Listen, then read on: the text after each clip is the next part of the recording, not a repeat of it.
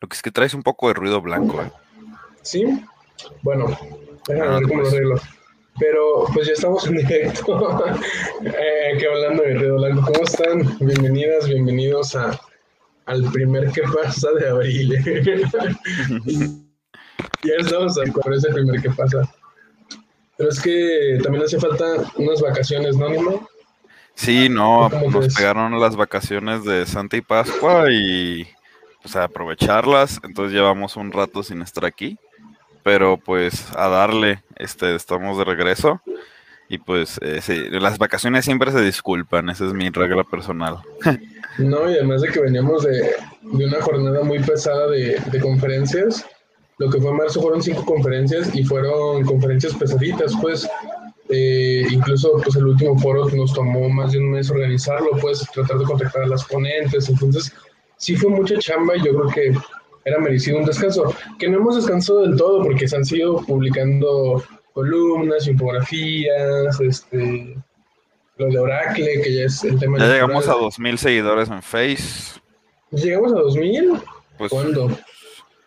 Pues, a ver, o estoy mal o acabo de pasar esa Según yo estábamos de que a puntito de llegar a los 2.000 seguidores. Por cierto, si nos estás viendo, ayúdanos a darle a like, compartir, no te cuesta nada y a nosotros nos sigas un parote. Estamos a 33 seguidores, ¿no? Ah, a 33 me gusta, Ajá. pero tenemos 2047 que siguen, que no sé cuál sea la diferencia en Facebook. Lo que pasa es que puedes seguir a una página y que te lleguen las notificaciones o sus publicaciones sin que te guste.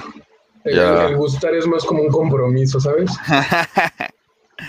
ok, ok, sabe, es ya muy acá.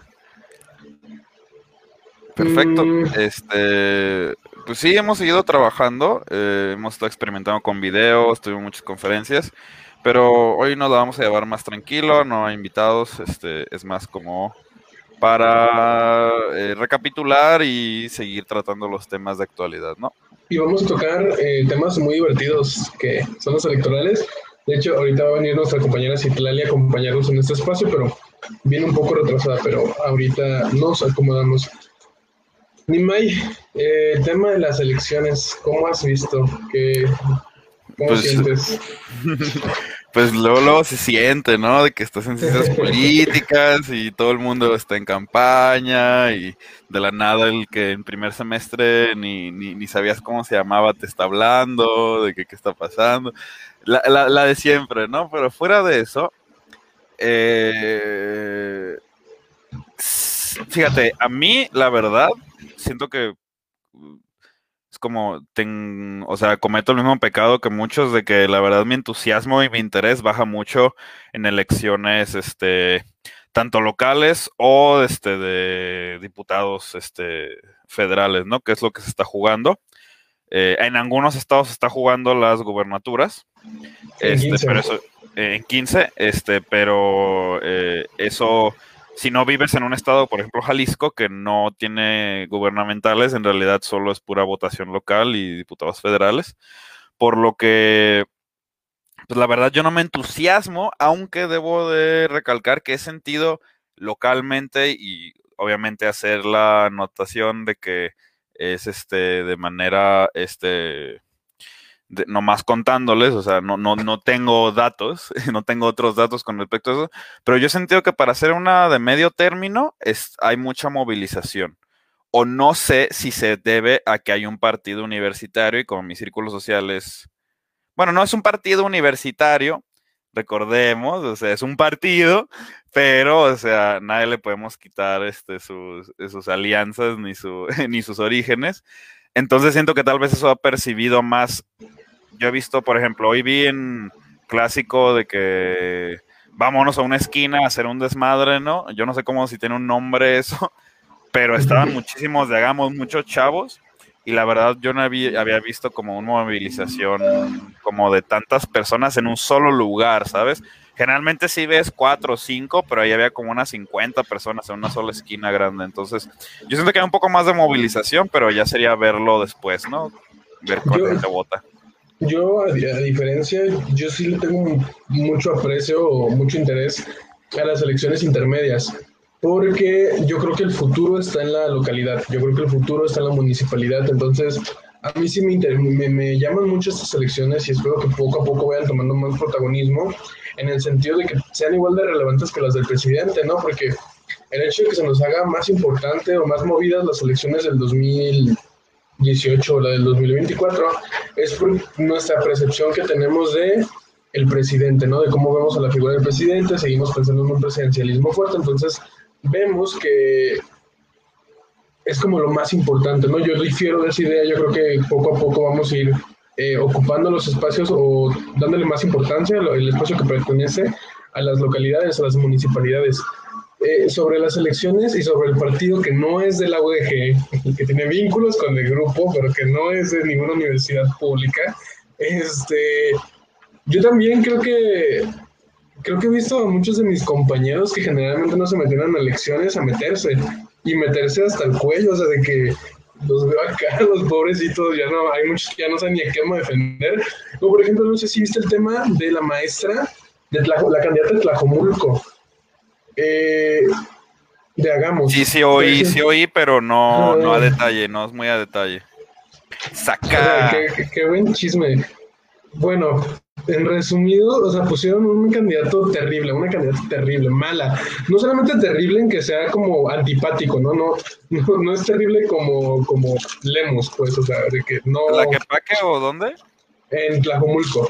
En Tlajomulco, ya, ya, ya. Sí, en Tlajomulco. Dije Tlaquepaque, perdón. No, no, yo mal entendí. Yo mal es como muy seco. Eh, y que ahorita, igual ahorita hablamos de Guadalajara, pues, pero ya la estamos empezando con Tlajomulco, igual que, que no, según yo, tú no no eres de Tlajo y no sé si traigas el tema. Yo tampoco soy de Tlajo, aquí ando viviendo unos meses, pero eh, tampoco traigo mucho el tema. El caso es que esta candidata de Hagamos hubo una denuncia por parte de uno de sus ex, estudiantes de que es una mala persona, o sea, hace cosas malas, cosas pasaditas de verga. Perdón por la frase, por cierto. Eh, pidió licencia y no se presentó nada más para que firmar cheques.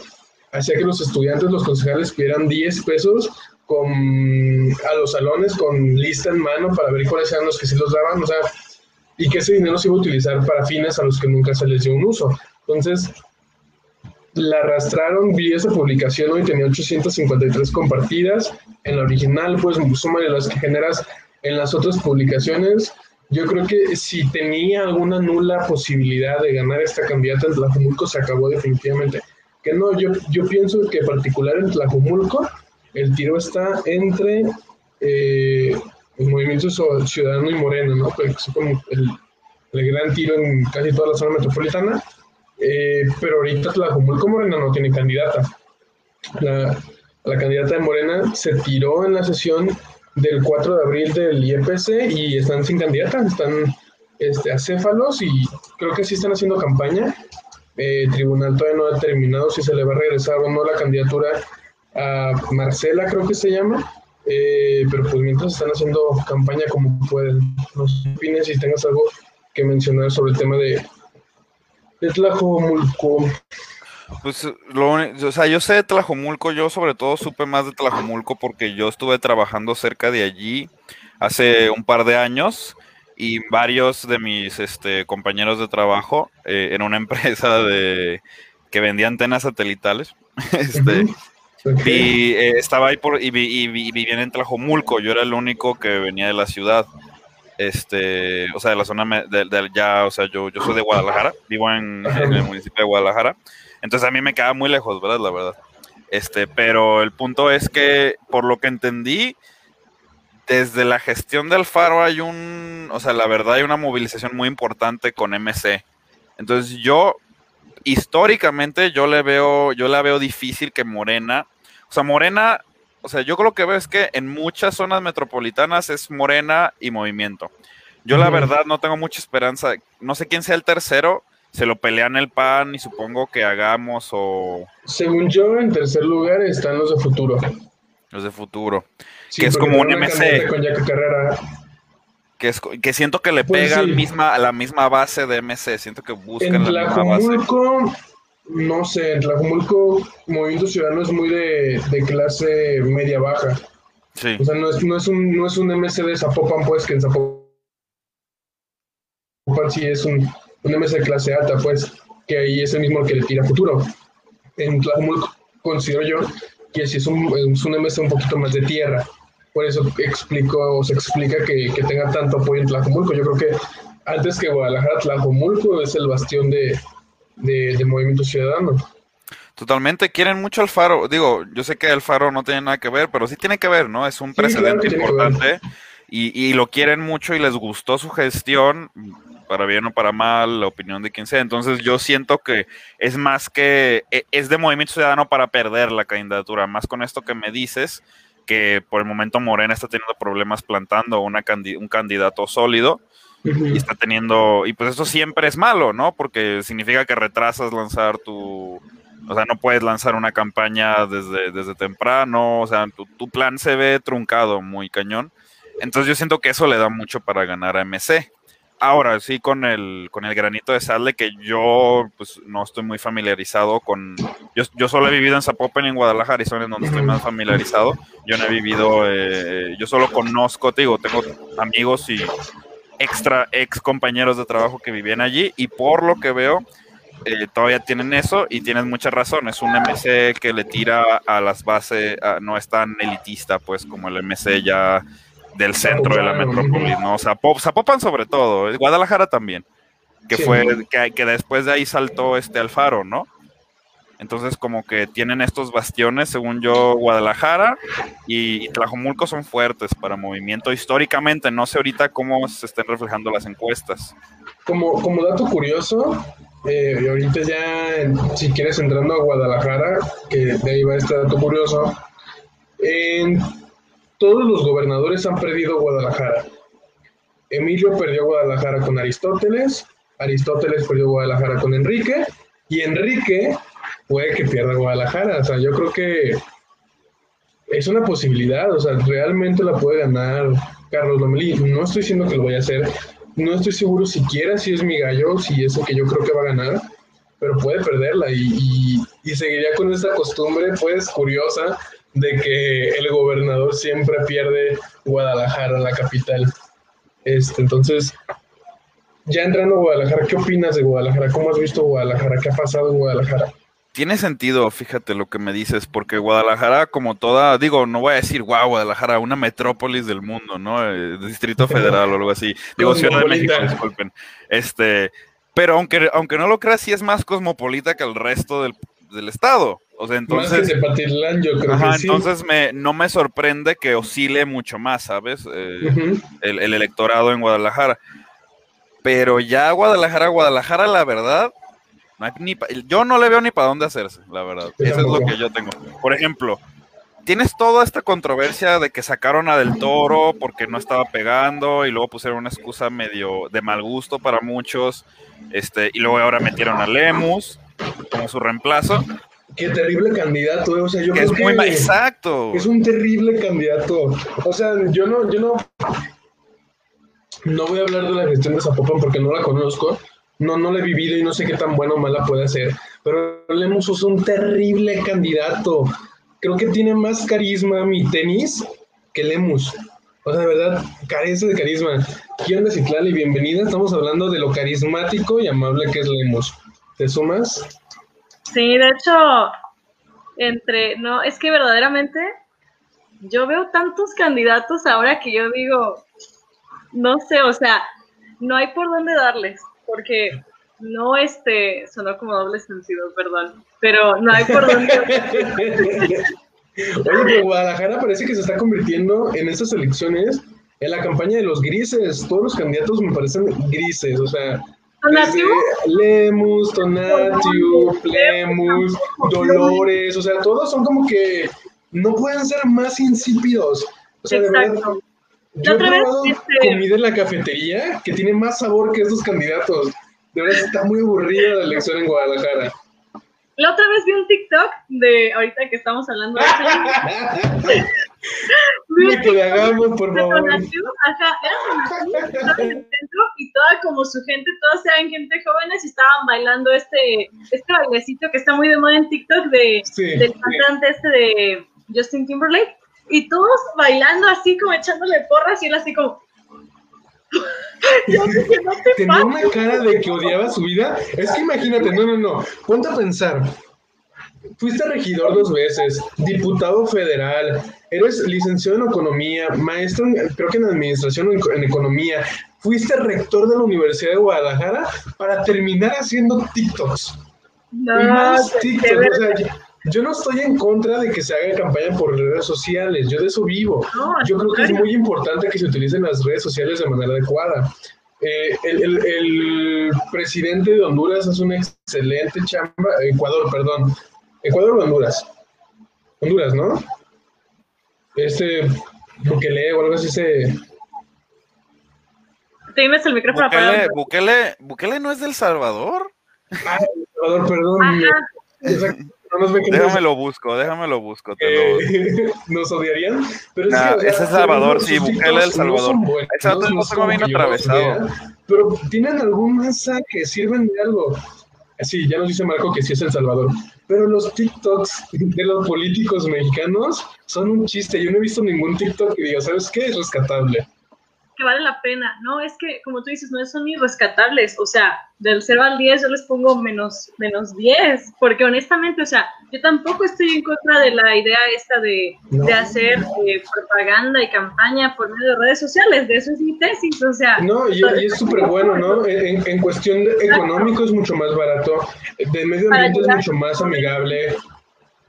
Sí, sí, sí, o sea, incluso en el tema de la, de la relación o de la interacción con, con las y los ciudadanos es mucho más efectivo que estar pegando carteles, entonces, o dando propaganda. Entonces, yo creo que sí hay mucho beneficio en hacer campañas e incluso gobierno por medio de redes sociales, el e-government, pero no creo que sea lo que están haciendo las y los, bueno, el candidato y, y su equipo de campaña de ahí de, de Hagamos en Guadalajara. Es que desgraciadamente ahorita yo veo que nos encontramos como en dos extremos súper extrapolares, o sea, nos encontramos con el lado de los anacronismos, donde todavía los candidatos van a puestecitos, una que otra colonia, van y saludan a la persona más mayor que encuentran por ahí, cuando ni siquiera deberían acercárseles por COVID, pero bueno, formas de hacer a la antigua campañas, anyways. Y luego nos encontramos con gente que hace redes, sus redes un asco, o sea, o no contrataron una buena consultoría que supiera este rollo, o los asesores no le dicen, oye, la estás regando, o, no sé, o sea, tienes que estar muy ciego para no darte cuenta cuando la estás regando. Muchas veces esto tiene que ver con que no lo ven como un oficio, no lo ven como un verdadero trabajo y dicen, güey, son redes sociales, tú publicas cualquier cosa, no hace falta que lo haga un profesional, cualquiera puede hacer TikTok. Después pasa lo que pasa, hay muchos memes de Tonatio con cara de que se quiere morir gracias a ese TikTok y no son memes que le generen nada pero bueno, ya me voy a dejar de, quejar de las redes sociales de los candidatos, porque incluso, bueno, no sé si quieren este, pasar algún, digo, comentar algo más sobre Guadalajara. Eh, bueno, su pronóstico, ¿quién creen que gane en Guadalajara? Yo, yo voy a dar mi opinión y mi pronóstico. Esta, miren, la gente hay dos tipos de votantes, bueno, tres tipos de votantes. Los que no votan, o sea, el primero es el que no vota, ¿no? Obviamente, si, lo, si los que no votaran fueran un partido, jamás ganaríamos otra elección, ningún, nadie más, ¿eh? O sea, los no, los no votantes, eso siempre hay que recordar. Por eso yo aprecio. En el 2018 hubieran perdido. Sí, no. Según yo, siempre los no votantes, si los juntaras en un partido, ningún ah, otro partido le ganaría. No, no, o sea, no, no son mayoría total son mayoría relativa, pues. Sí, sí, sí, ya he entendido. Sí, sí, sí. Entonces, bueno, eso ya he entendido. Los otros son los que creen que el voto importa y los que no creen que el voto importa. Así de simple. Yo creo que puedes tener una, una visión más, más mediana. Yo soy alguien de instancias que creo que una diferencia marginal entre dos candidatos le cambia y mejora la vida de maneras muy palpables a muchísimas personas, aunque no sea el candidato ideal. Por lo tanto, yo cuando veo Guadalajara, yo siento que como casi, como es Guadalajara, va a ser entre Morena y Movimiento. O sea, es entre, Lome, es entre Lomelí y Lemus. Fácil. A mí Lomelí lo detesto. O sea, lo detesto por su calidad moral, por su historia, por su historia de empresario, por todo, por su ademán. Eh, a mí no me cae bien, pues, ni me inspira confianza. Lemus igual, digo, tiene estos spots de que va con la señora de la fruta y, ay, me da una sandía picada y tú como que, Y la señora como que, ay, pues tú, tú nunca vienes para acá, ¿verdad? Pero está bien, o sea. Eh, y luego está el arbolito, que a mí tampoco me gusta, porque siento que es el mismo tipo de proyecto de movimiento ciudadano, pues. De, de, intentar recuperar a esta, de intentar recuperar como a este conservadurismo de centro que, que, le da miedo a Morena, pero que tampoco se quiere atrever por algo muy, por algo muy del yunque, ¿sabes? O sea, así se me hace, que quiere como esta onda. Yo votaría, ahí sí, esa es mi predicción. No sé quién va a ganar, yo los veo muy ahí, es realmente es una lucha entre ellos dos. Yo votaría por Tonatio. Y, yo, aquí les va, yo sé, Nimai, eres de la es un fósil, ¿cómo puede ser que alguien como él salga y diga, soy el candidato de los jóvenes? Yo entiendo, pero Tonatio es un estadista. O sea, cuando yo lo veo como, una, como un administrador, que siento que es lo mínimo, que es la única forma ya de ver a esta gente, quién te va a hacer menos daño.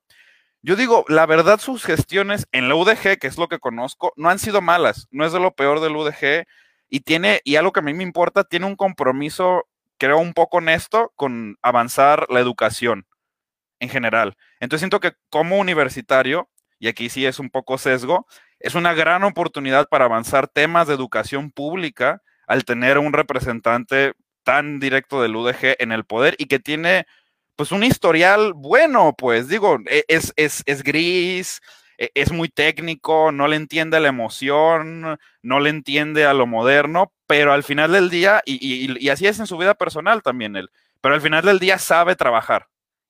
Y, y, digo, yo no le doy eso ni a Lemus ni a Lomelí. Lomelí sé que va a trabajar en contra nuestra. Y Lemus, yo no le doy nada. Así, a él no le encargaría ni el mandado, pues así te la pongo. Yo quiero dar mi opinión sobre. Sí, sí, sobre... dale, dale. ¿Y saben qué? Les propongo algo. Ni siquiera. Si tienes algo que comentar y lo puedes interrumpir, interrúmpelo. Ahorita estamos, en, estamos experimentando con, con qué pasa. Entonces tú dale. Yo es tengo más, ni afán sus micrófonos. No tengo mucho que decir. Miren, es que entiendo, Nimai, por qué votarías por, por Tonatiu. A lo mejor estás votando más por Tonatiu que por Hagamos, pero yo lo veo desde esa perspectiva. Creo que como politólogos sabemos que si votas por un candidato, pero por lo demás de, por ejemplo, por el Congreso, no quieres que esté Hagamos, la cosa no va por ahí, no, no va a funcionar en este caso. Yo lo veo en la percepción de que, por ejemplo, Tonatiu, como tú dices, sabe lo que va a hacer, entonces, por lo cual yo creo que es una de las mejores opciones, pero, por ejemplo, yo por, lo demás de Hagamos, yo no votaría, porque se me hace hipócritas, porque conozco gente de ahí, porque sé que inclusive nos encontramos ante gente que ha sido acusada de violadores, de acosadores, de, de lo peor de lo peor, o sea, la escoria de la sociedad. Entonces, yo digo, si votaría por Tonatiu, me vería en la necesidad de decir, quiero que tenga parte del Congreso o no, entonces yo no lo veo por ahí. Todos tienen mucho que tirarle, por ejemplo, yo voy a revelar mi voto. Yo pienso votar, yo soy del Distrito 20, pienso votar por Priscila, por la DMC, porque honestamente creo que conecto más con Movimiento Ciudadano, pero también tiene sus fallas. Yo, por ejemplo, digo, gobernador, ¿dónde estás? O sea, porque tiene muchas fallas y lo hemos hablado en otros, ¿qué pasa?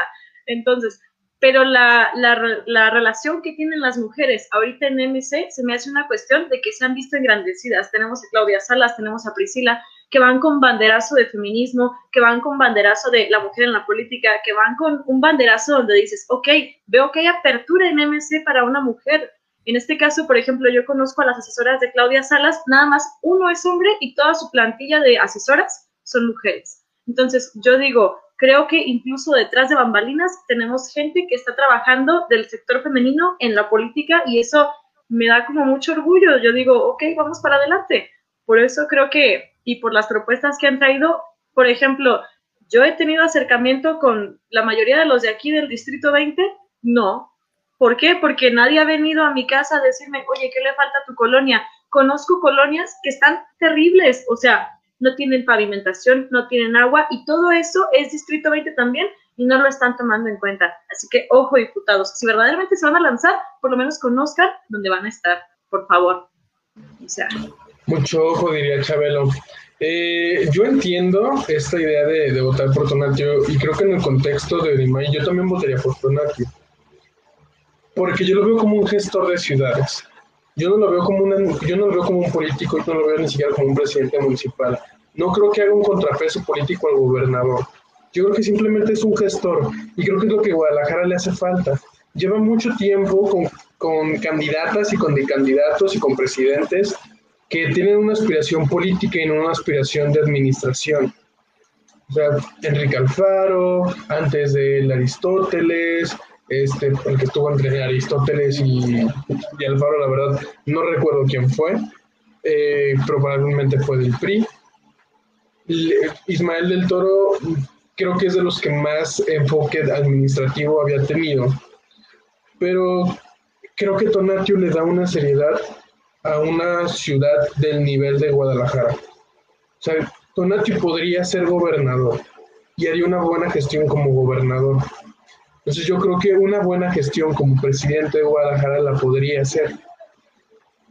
Pero mi percepción de quien yo creo que va a ganar, yo creo que va a ganar Movimiento Ciudadano por la estructura que tiene. De verdad, yo no apostaría, en Guadalajara sí no apostaría, pero creo que tiene más probabilidades de ganar Pablo Lemos que Carlos Lomelí. Por la estructura. Yo, yo trabajé para Lomelí, o sea, imagínense, yo, yo soy chapulineo político. No, no, no. Ay, nos van a cancelar otra vez. No, no, yo estuve con Lomelí, lo conocí, yo no congracié nada con él, o sea, yo no tengo empatía con él, yo no siento carisma por él, es tan gris, entonces no. Yo también creo que ganaría Lemos. Bueno, muy bien, entonces Lemos, Lemos y prefieres no decir, pero tú votarías por Tonati.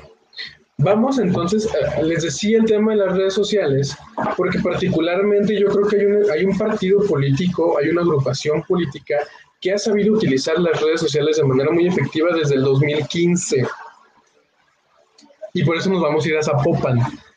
¿Qué creen de Zapopan? ¿Qué, qué opinan de futuro Zapopan como moto? Ya te estoy viendo la cara, Nimai, pero di lo que quieras. Futuro sabe utilizar las redes y Anaya tienen el mismo problema. Son, son reflejos, son reflejos uno del otro. no les ellos saben utilizar las redes sociales. Cosa que no sabe hacer Pero eso no pero no ganó, ese es el problema, no ganan. O sea, ¿qué te sirve saber? O sea, ¿de qué te sirve saber las redes sociales? O sea, Kumamoto, o sea, Kumamoto, el problema de Kumamoto es que todo el mundo tenía grandes expectativas de él, ¿no? Y de, y de tienen, pero bueno, yo no sé por qué siguen teniendo, pero, pero tienen, hay grandes expectativas de él. Pero Kumamoto es como Anaya, es ese vato que sale cada tres años, cada seis, pero pero nomás aparece y tú no sabías dónde está, ni a dónde se fue, ni cuál es el en Europa, estaba preparándose ah, peor, o sea, digo, eso a mí no me confronta, pero vamos a ser muy sinceros, o sea, ese tipo de cosas no les va bien con los electorados. Esa Popan, claro que le va bien. Claro que esa Popan vota por la gente que, que estudió en Europa. Y ahí voy. Pero entonces, ¿por qué no? Entonces, ¿por qué no, gana? a ver, dime por qué no, ganó cuando fue a, cuando fue a, Senado. Porque eh, no conecta con todo Jalisco, pero conectó con Zapopan. Y como dato, si, si Kumamoto hubiera sido un partido, hubiera sido el partido con mayor votación de Jalisco. Con, incluso más que Morena y Movimiento Ciudadano. Entonces, por ejemplo, si hubiera sido un partido desde el 2018, ahorita probablemente tendrían un gran número de diputados por representación proporcional en la Cámara Local. Entonces, a pesar de no ganar, generó un gran equipo, o sea, tiene presencia en casi todo Jalisco, menos en lo más recóndito. Y yo creo que va a ganar Zapopan. De verdad, esa es mi apuesta. Yo creo que va a ganar Zapopan. Porque el otro Fergie, o como se llama, el de Movimiento Ciudadano, ese señor es aún más seco que, que Lemus, es peor aún. Y Beto, yo creo que Beto Maldonado sí se la puede llevar. Creo que también tiene probabilidades. Pero personalmente yo creo que Kumamoto le va a quitar los votos a Movimiento Ciudadano lo suficiente para ganar Zapopan ya los dejo ustedes a que digan lo que quieran, de aquí no me mueven. Fíjate que también estuve con Kumamoto cuando. Citlali, ¿con quién no has estado? Ah, ¿Compraste firma pan, para Margarita o algo así? Estuve con el pan algún tiempo también, imagínate. O Madre sea, Santa. Yo LGBT, pero estoy con el pan, ¿qué onda? Bueno, no, este bien. Lo que pasa es que yo también apostaría que Ana Kumamoto, ¿sabes? Porque yo cuando estuve con Kumamoto, yo conecté mucho con él. O sea, yo honestamente, yo empatizaba con él. Eh, cuando, daba, sus, discursos en el Parque Rojo, yo decía, este vato va a ganar. Pero después, poniendo la balanza para senador, o sea, como tú dices, no conecta con todo el, con todo el estado porque no todo el estado lo conoce.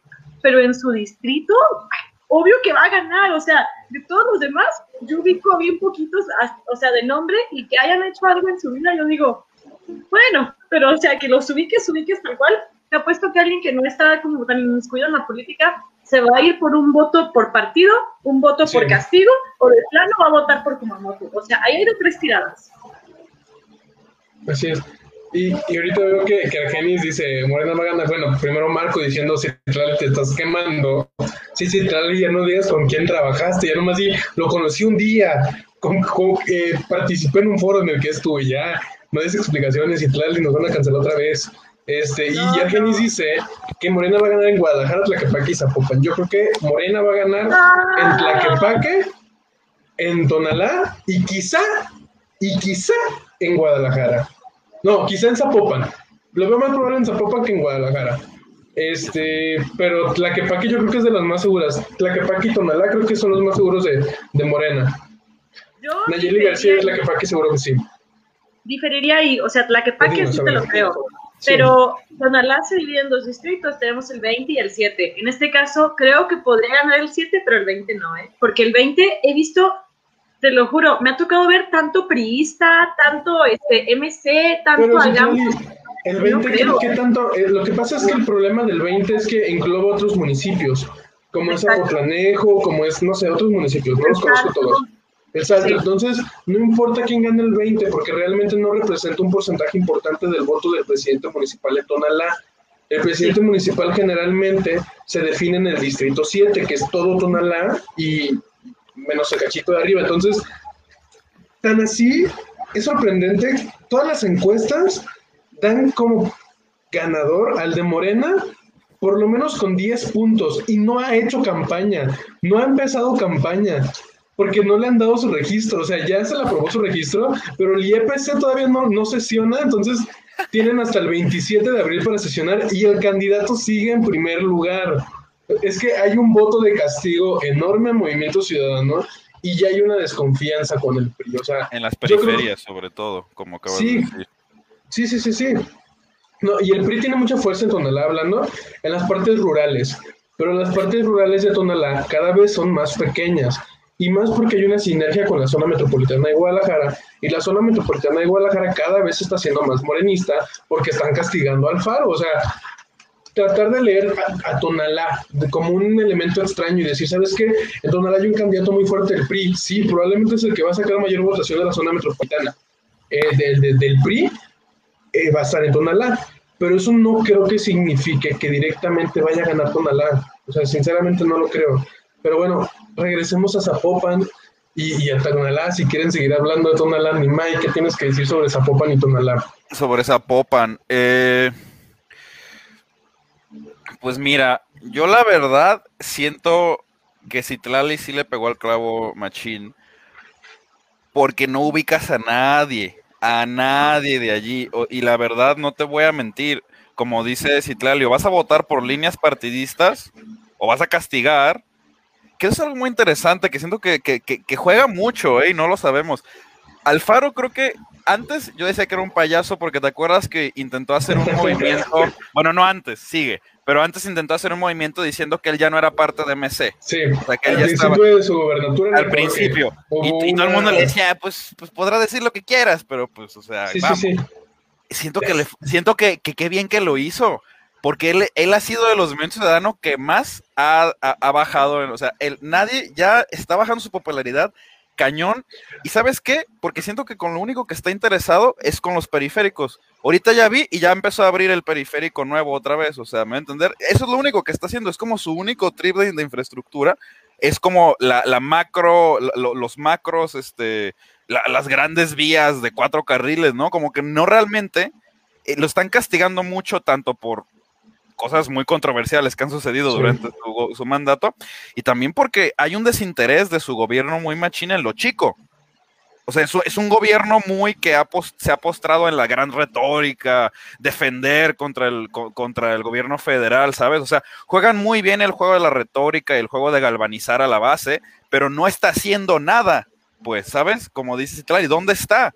Más bien, tan no está haciendo nada que llegó un punto de la pandemia donde dijo, ¿sabes qué? Yo ya me harté, ustedes hagan lo que quieran, eh, empieza una jornada de responsabilidad individual, yo ya no quiero que a mí nadie me moleste con este tema y vamos a abrir otra vez la economía. Y entonces cuando haces eso, pues sí, es cómodo, pero entonces te estás llevando tu partido contigo y yo siento que es algo que no lo estamos viendo, o sea, realmente muchos candidatos van a sufrir porque es la misma lógica que Lomelí. Yo no creo que Lomelí gane, por ejemplo, volviendo, yo sé que ya pasamos, pero yo no creo que Lomelí gane porque no ganó con Andrés Manuel, ¿sabes? Si no ganaste en la elección de Andrés Manuel, créeme, no vas a ganar nada. O sea, eso es lo que yo pienso, pues. Es lo mismo aquí.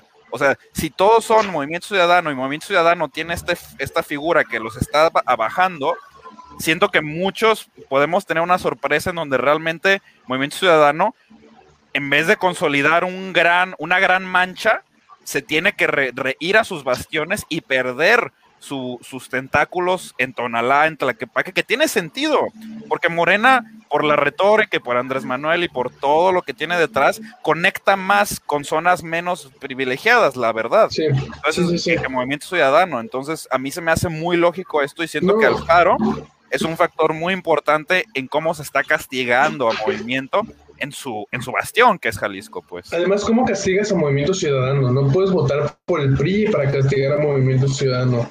La gente prefiere volver a votar por Movimiento Ciudadano que castigarlo votando por el PRI. Entonces, la única opción viable, de hecho, es algo muy interesante que es la viabilidad de victoria. Podemos tener mucho, por ejemplo, eh, yo considero que uno de los candidatos que mejores perfiles tienen en Tonala es Luis Ángel. Es un candidato independiente, el morro yo lo conozco, creo que tiene unas visiones muy padres, pero no tiene posibilidades de ganar. No hay forma de la que él gane. Entonces yo no voy a votar por él y la gente no va a votar por él, porque saben que votar por él es desperdiciar su voto. Entonces, la percepción que puedas dar de quién castiga más es por quien van a votar. Y quien castiga Movimiento Ciudadano y Alfaro en Jalisco es Morena. Yo por eso creo que es que puede ganar. No es que vayan a ganar porque tienen la ola de AMLO. No, no, no, no.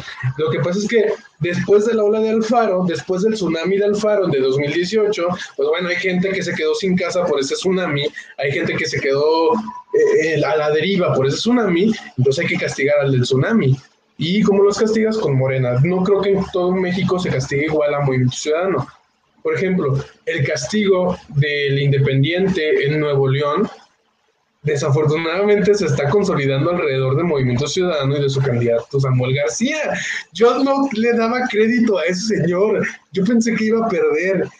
Tiene posibilidades. subestimas, a, subestimas a la raza de allá arriba, ¿eh? La neta la subestimas muy cañón. lo subestimé. Totalmente, pero yo cuando vi al Bronco, yo, yo no sabía muy bien quién era el Bronco hasta que lo conocí y me dije, ah, y entonces cuando la gente, yo, yo a mí me daba, a mí me daba cosas Samuel, porque yo dije, sí, muy chistoso, pero recordemos a Peña. Sí, o sea, Peña, Peña, Peña eh, eh, hizo, hizo la, la, la maniobra, el jiu-jitsu retórico, para que la gente lo recuerde por sus memes, no por sus pifias, por su estupidez, por su mala gestión. La gente lo recuerda por sus memes. y va a ser lo mismo con Samuel. Cuando la gente vaya a las, urnas, no se va a acordar de, ah, es un privilegiado que nunca ha sabido trabajar un día en su vida. No, se va a acordar del meme y de cómo se cagó de risa. Y, eso le va a liberar endorfinas en el cerebro. Claro que sí. Va a decir, wow. O sea, ya la situación es tan terrible que prefiero un payaso. Porque como sé que nadie va a hacer nada por mí, mejor un payaso que me entretenga. Y tú dirás, qué cínico, ni Nimai. Pues allá arriba son bien cínicos, votaron por el Bronco, güey. Exactamente, yo no espero nada de ellos. De verdad, de Nuevo León yo no esperaba nada. Dije, ¿sabes qué? Qué chingón. Nuevo León va a tener una primera gobernadora. Me queda claro que ya no. Me queda claro que ella solita lo destruyó. Eh, pero no les doy, crédito a que Samuel García, porque además no es solamente que sea MC y de que sea un vato machista, eh, privilegiado y lo que quieran, es un joven. Entonces es interesante también tener uno de los gobernadores más jóvenes en la historia de México. Y es MC, y es Samuel García. Y yo digo, ¿por qué me haces esto, México? Pero, ¿cuántos años tendrá Samuel García? ¿Unos 40? máximo 40, ¿no? Según yo, solo se necesitan 35 años para ser candidato a gobernador o a senador o a presidente, ¿no? No, para presidente sí es más. Tiene 33 años, es un morro. Sí. Tiene 33 años. Es más 28 joven de diciembre del 87. Sí. Pues es más joven que mi jefe. Sí, no, es un... Madre Va a destruir el, va a destruir el Estado. Pues, ¿qué quieres que te diga? O sea, o sea, lo único que sé que va a pasar es que vamos, va, va- van a pasar seis años, seis años y nomás Pues va, ya se van a haber querido Como independizar, a haber guerra de secesión, no, yo no sé. Va, Mira, va yo, yo, yo, yo, yo como jalisciense tengo un pleito casado con los norteños de, manera, de manera... Es Capricornio. ¿Qué traes contra los Capricornio, Marco? ¿Ah? ¿Ah? ¿Qué traes? ¿Algún pedo con los, los Capricornio? Te relajas, por favor. Hablando de signos, y ahorita les voy a hacer una exclusiva aquí a los de política. Yo soy Capricornio, perdón. Eh, Ah. hay alguien, hay alguien de que no es de politique, pero me dijo, oye, ¿y si investigamos los signos zodiacales de los candidatos de la zona metropolitana? Y yo le dije, güey, sí, por favor. Ah. Lomelí Fácil. es Leo. Yo me ¿Qué? votaría por no, Leo. No, Belinda, Leo no tiene nada. O sea, si fuera Leo, se pavonearía. Sería como bien lucido. O sea, él no dice ni una palabra el cabrón. Ahora resulta que es Leo. Es Leo. Va a ser Leo Sí, de, de los de agosto y no de los de Sí, julio. ese es 5 Por de agosto. ¡Ah, es Virgo! No, no es Virgo. Sí, es el 5 de agosto, es Virgo. Ahí está, por eso es así. Porque es Virgo. Ay, Eso le explica todo, eso le explica todo, venga. Yo voy a acabar, acabo de hacer Jaja Lemus es cáncer y Padilla es acuario. ¿Cuál quién es Padilla? No hay un Tonatio, ¿no? Ah, ¿es Padilla? sí. No, ¿Tonatiu no, Padilla? me está confundiendo. No, espérate, no, sí. Bueno, regresando Tonatiuh en lo que pensamos en lo de Padilla. Ilsa, ¿cuántos es del 7 de febrero, es acuario. Tonatiuh es acuario. Sí. Es, es mi, es mi compa, entonces. Que Yo le pregunté, que Lemus sea cáncer y este movimiento ciudadano tiene mucho sentido porque los cáncer son los más manipuladores de todo el IMC. ¿qué estás tratando de decir? Yo nada más voy a decir, yo creo que a Samuel le va a ir bien porque es Capricornio y yo nunca le voy a morder la cola a otro Capricornio. Así que, Samuel, espero que ganes, espero que te vaya muy bien, espero que seas el nuevo gobernador más chingón y además que te lances por Movimiento Ciudadano en el 2024, que no dejes al pelón que se lance, mejor lánzate tú. Ya estuvo. Ah, bueno, ya regresemos a- al análisis político. Kumamoto. Kumamoto, No ¿qué sé. es? Yo siento que como moto debe ser algo así como, no sé. Acuario, Piscis, Sí, no, como así, algo ¿no? tranqui. Es el 26 de enero, es, es, es Capricornio. Ah, no, Capricornio. no, ¡Ah! es Acuario. Es Ah, Acuario. Sí, sí, es O cierto. sea, Acuario. No me digas eso. Sí, es Acuario. No me digas eso. No puede ser acuario como moto. No. ¿Qué va a ser de mi identidad de Alguien publicó, desde, quería publicar desde su perfil y publicó desde el Politique. ¿Qué pedo con el sesgo zodiacal de Mascorro con Samuel? Am, dímelo a la cara, no te escudes en la página Politique. Dímelo a la cara. Bueno, regresemos ya ahora sí a los temas serios. Tonalá. Ya hablamos un poquito de Tonalá, pero ahora sí vamos a meter las manos al lodo de Tonalá. Eh, nada más creo que no dieron su, su pronóstico. ¿Quién creen que gana en Zapopan? Y Mike, ¿quién gana Zapopan? Está Citlali. grueso. ¿Cómo van? Yo, Ah, yo presiento Ah, que va a ganar de como acá. moto. Calamera se la dan. Por, por lo, por lo, por lo malos, por lo, por la mal competencia que tiene. O sea, pues, o sea, Creo que Beto puede ser una buena competencia, pero creo que no la está haciendo. O sea, creo que siento que se está durmiendo. Ah, ah, y esto iba con el tema de las redes. Kumamoto sigue utilizando las redes sociales. O sea, se habló mucho sobre Kumamoto por el tema de frena estos dos días. O sea, y hay gente que ni siquiera lo consideraba como un candidato viable. Y hay gente que dice, ay, va a estar con frena, hay que votarle para que se vaya con el AMNO. Entonces, Y, la gente que iba a votar por Kumamoto vio, vio en sus redes sociales que ya subió un video diciendo de que, ah, bueno, nomás fue a platicar porque quiere un diálogo con todas las expresiones. O sea, lo hizo bien, lo hizo hasta en eso que tenía que salir mal. Yo creo que al final salió bien. Yo creo que a lo mejor es mi sesgo personal. Yo voté por Kumamoto hace tres años. Entonces a lo mejor es mi sesgo. Pero yo creo que va a ganar Zapopan. Yo también voté por Kumamoto hace tres años. Y Enrique Toussaint está de acuerdo conmigo y si Enrique Toussaint, ¿quién contra mí? No, este, yo voté por Kumamoto hace tres años también. De hecho, estuve como representante de partido en las casillas hace tres años, en 2018, y en mi casilla... Sí, con todos.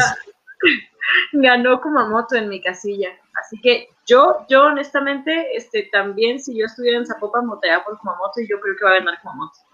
Yo también creo que va a ganar Kumamoto. Bueno, ahora sí, vamos a Tonalá. Eh, aquí hay dos tonaltecas y Nimai. Entonces, Nimai, empieza tú. ¿Qué, opinas de este mágico municipio? Porque mágico porque desaparecen gente. Dime, ¿qué, qué, qué opinas de Tonalá? Ah, pues, ¿qué quieres que te diga? Este, yo, yo voy a contar a mis perspectivas de que pues yo iba a Tonalá, que porque yo tenía un amigo, digo, no sé si este, ¿cómo, cómo dicen, este, contenido no apto, tómelo a su propia discreción, pero yo tenía un amigo que, tenía, que era socio de una smoke shop. Y entonces en oh. Tonalá hacían el vidrio soplado de las pipas y de los bongs. Y la neta, me tocó ir, me tocó ir. O sea, no voy a decir que, no, o sea, podía decir el clásico, no, pues yo nada más iba que por los vasitos y las artesanías, ¿no? Pero, pero la neta, este, la neta, yo siento que Tonalá, como ya lo dije, esa es como mi única opinión, porque no estoy muy familiarizado con los candidatos, se los voy a ser muy honesto. Es eso, que Tonalá, al ser una zona, digo, otra vez, o sea, al ser una zona al margen del interés metropolitano y, y tener esta historia de, mala gestión, la verdad, hasta donde yo tengo entendido, pues, y, ser unas de las zonas más violentas en la, en la zona metropolitana.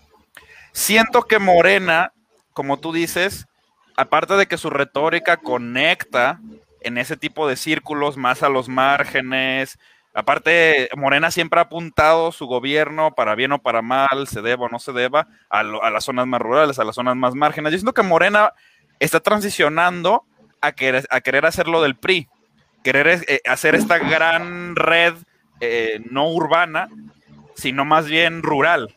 Y a través de eso alimentar votos que generalmente son fáciles de agarrar, porque como a nadie le interesan, el simple hecho de ir, mostrarte, interactuar, da más.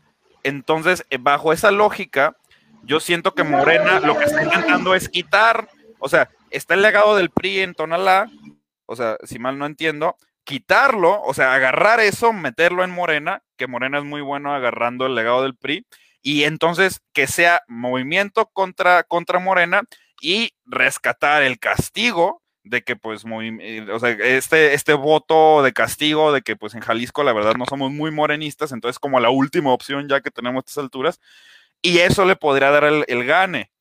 Pero la verdad, hasta ahí yo lo dejo de que a mí me da mucho sentido de que Morena se ponga fuerte en Tonalá, a diferencia del resto de, las zonas más céntricas. Por eso, pero yo la verdad no conozco a los demás candidatos, ni podría hablar de su calidad personal, ni de su posicionamiento electoral, pues. Sí. Sí, Clali, ¿qué opinas tú? Yo este, difiero mucho con lo que dice mi madre, muchísimo, porque como persona que vive en Tonalá y que trabaja en Tonalá, perfectamente me toca convivir con un muy buen sector de, pues, de Tonalá, sí.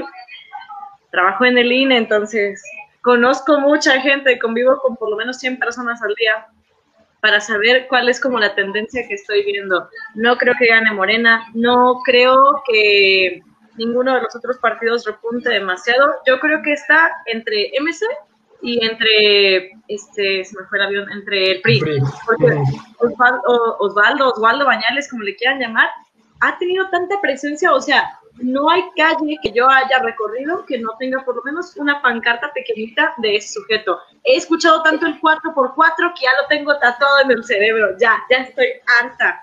Entonces, yo creo que está entre Priscila y entre Osvaldo, sí o sí. Yo creo que Osvaldo refleja algo muy interesante de la política. Esto que, retratas tú pasó hace tres años. Hace hace tres años todos dábamos por ganador a Osvaldo, pero no ganó. Porque la gente se deja poner lonas. La gente se ha complejizado, no, no, es la, no es lo mismo que hace 20 años. La gente es mucho más compleja y tratar de leer su voto es mucho más difícil. Entonces, yo creo, yo, a mí me hace lógica esta, esta narrativa, esta idea de, de cómo un castigo, un voto de castigo se podría traducir en Tonalá como una victoria de Morena. Además de que el que va de candidato a Morena es un expresidente que tiene mucho recurso económico que tiene mucho recurso capital y digo, político, y que eso al final y al cabo también se traduce en una elección ganada. Yo creo que en Tonalá va a ganar Morena, pero bueno, lo dejo también, si alguien en, en los comentarios tiene alguna otra percepción y cree que, que podríamos debatirla, está excelente, ¿no? Vamos Comenten ya. sobre eso, por favor, porque me interesa Sí. un montón saber quién creen que sea el pronóstico para que gane. Sí, ustedes hagan también su quiniela. Vamos a quiniela y el que gane am, se lleva una foto de Andrés Manuel firmada. Entonces, No, si, si horror. le interesa, de que mándenla, por favor. Eh, Tlaquepaque. ¿Qué opinan de Tlaquepaque? Gana Morena. Tan, tan. Es lo único que va a ganar Morena, estoy casi segura. Lo único. Hay que hacer la quiniela. Ya haremos la quiniela, Citlali. Este, ¿tú qué opinas, Nimai? Ay, te En lo que Nimai tiene el ataque Ah. de tos, mira, te voy a, te voy a, este, vamos a hacer una quiniela. Hacemos una carne asada en mi casa, si, este, y está todo politiquín invitado, eh, me estoy equivocando en el pronóstico. Vean todas, todas. Va, va, va. Vamos a hacer esto. Tu pronóstico es que, Tonala, que Morena solo gana Tlaquepaque. Mi pronóstico es que Morena gana más que solo Tlaquepaque. ¿Quieres Va. agregar alguna otra condición? ¿Qué opinas? Va que va. Eh, pues me hace un buen trato. Yo no voy a entrar. Yo no voy a confiar en el electorado. Ya lo he hecho demasiadas veces. No, este, confíen en sus compatriotas. Este, mira, Tlaquepaque, mismo asunto. Os, fíjate que, este, siento que ahí sí yo me vería muy pedante dando mi opinión, dado que yo diría que es el único de todos los que hemos hablado en donde no sé nada. No sé ni la historia anterior, no sé. O sea, si me están diciendo que Morena es muy fuerte, yo no sé por qué. Este, entonces yo digo, pues va arriba Morena, arriba el PG, bye, este, que gane Morena. No ¿Sabes por qué? creo que nadie Este- sabe. Es que es el punto, creo que Nimai dio en el clavo. O sea, yo de Tlaquepaque me puse a investigarlos porque honestamente no ubico a ninguno. O sea, no ubico a ninguno. Que hayan hecho una proeza, que hayan sacado una iniciativa de ley, cuál es su carrera política. Tuve que investigarlos porque yo no los conocía. O sea, de aquí los únicos perfiles que se ven medio chidos sería Lali, Amaya y Alberto este, Maldonado. Uribe. Ay, ah, yo estaba diciéndole Maldonado el de Zapopan. No, el de Zapopan es eh, Uribe, ¿verdad? Porque, sí, porque ahí en fuera, o sea, no, el del PRI, o sea, lo ubico de nombre. Al de Futuro, o sea, no, Ni en su no casa tiene lo hacen. No. No, en no tiene presencia en Tlaquepaque, para empezar. Yo creo que más bien, ¿sabes por qué damos este pronóstico, Nimai?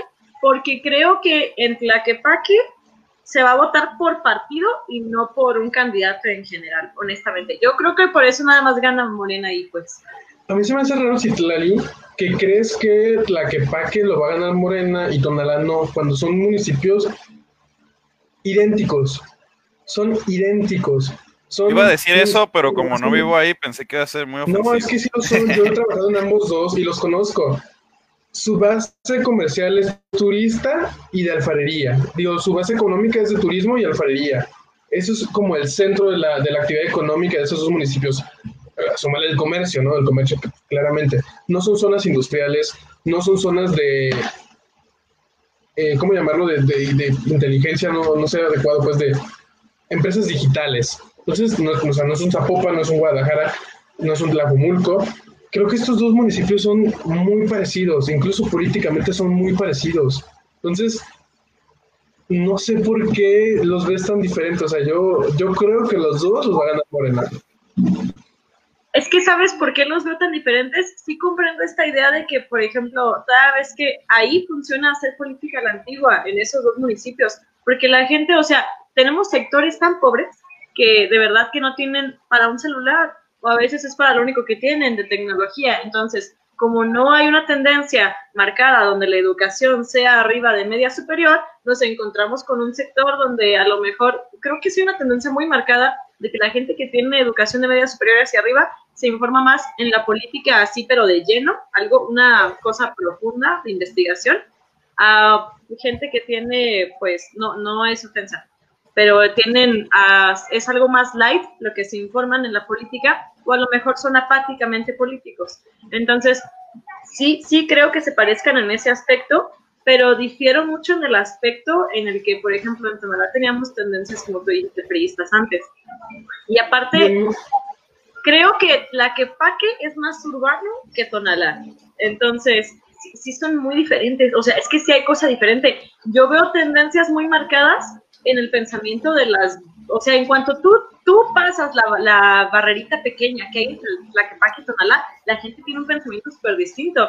Entonces, por eso yo creo que hay tendencias distintas también hacia quién van a votar, porque me ha tocado convivir con gente de las dos y yo veo que acá la gente muy priista y en la que la gente muy morenista, entonces yo por eso lo veo así. Bueno, eh, tengo un análisis interesante de lo que está diciendo Citlali. Siento, fíjate, entre menos, eh, justo lo que dijo, entre menos informado sea el voto, es más efectivo la campaña.